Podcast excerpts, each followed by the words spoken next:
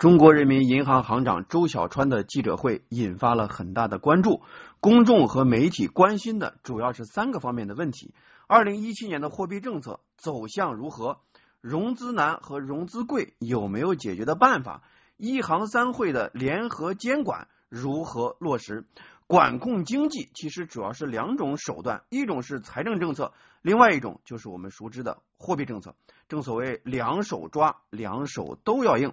积极的财政政策这样的一个基调，应该说已经非常的明确，就是要通过实实在在的减税降费，让企业更有活力。总理在政府工作报告中明确指出，要继续实施稳健的货币政策。央行行长周小川。在记者会上对此做出了一个细化，就是二零一七年的货币政策是稳健中性。我们也注意到，年初至今，银行方面房贷的发放周期变长了，房贷的利率也在收紧。于是啊，大家开始焦虑了，这是不是意味着货币层面的从紧呢？货币驱动型和投资拉动型的增长不再是中国经济发展的一种路径的依赖。因为比稳增长更重要的是去杠杆和控风险。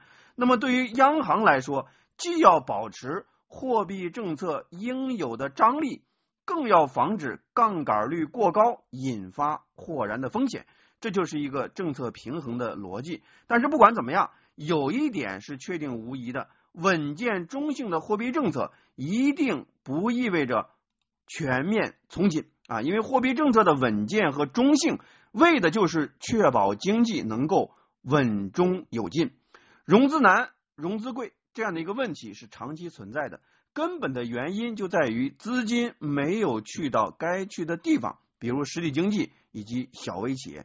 央行手里还有一个重要的工具，就是准备金率，可以通过准备金率的这样的一种动态的变化来引导和调控资金。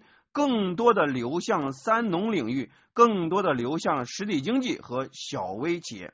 比如涉及三农的贷款占比超过一定比例，那么央行呢可以对这家银行来进行定向的降准若干个百分点。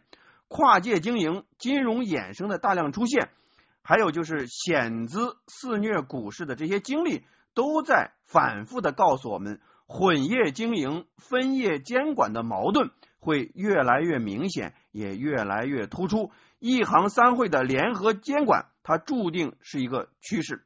监管固然有分工，也有边界，但是监管它尤其需要更有力、更有为。